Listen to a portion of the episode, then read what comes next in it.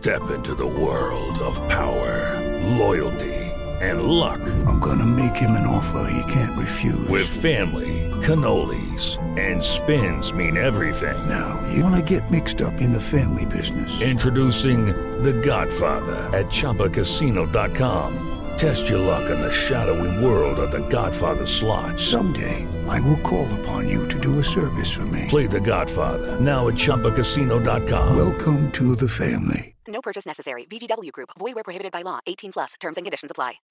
Lunes 29 de noviembre, yo soy Alejandro Villalbazo y esta es la información que sirve.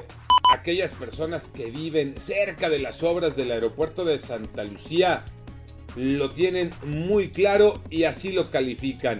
Es un verdadero infierno el tema de las obras.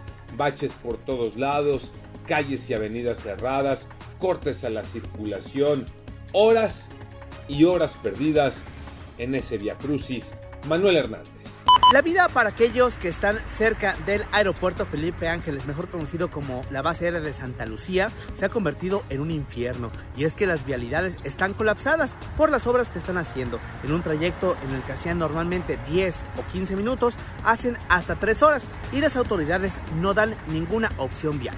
COVID-19, los números, Iñaki Manero. Muchas gracias Alex. Vamos con los datos oficiales, las cifras rasuradas del gobierno federal.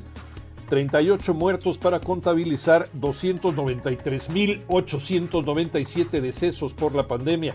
Hubo 1.050 nuevos contagios. La cifra total llega a 3.883.842 casos positivos. Por cierto, dice el subsecretario López Gatel que la información sobre los riesgos de Omicron, de esta nueva variante con muchas mutaciones, es desproporcionada mientras que la jefa de gobierno Claudia Sheinbaum rechazó que Ciudad de México esté en alerta por esta nueva variante de COVID-19, que por cierto ya llegó al continente americano, hay dos casos en Canadá. A seguirse cuidando y a vacunarse. Ya están las semifinales de la Apertura 2021 Tocayo Cervantes. Así es, Tocayo. Ya están listos los cuatro equipos que disputarán las semifinales del torneo de apertura 2021 de la Liga MX. Han calificado el 2, 3, 4 y número 11 de la tabla general.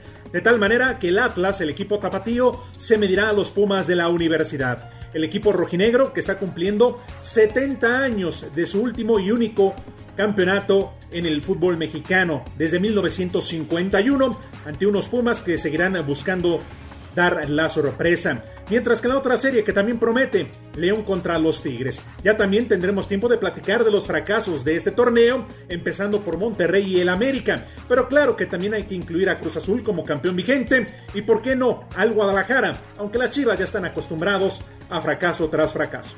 Yo soy Alejandro Villalbazo, nos escuchamos como todos los días de 6 a 10 de la mañana, 88.9 y en digital a través de iHeartRadio. Pásenla bien, muy bien, donde quiera que estén.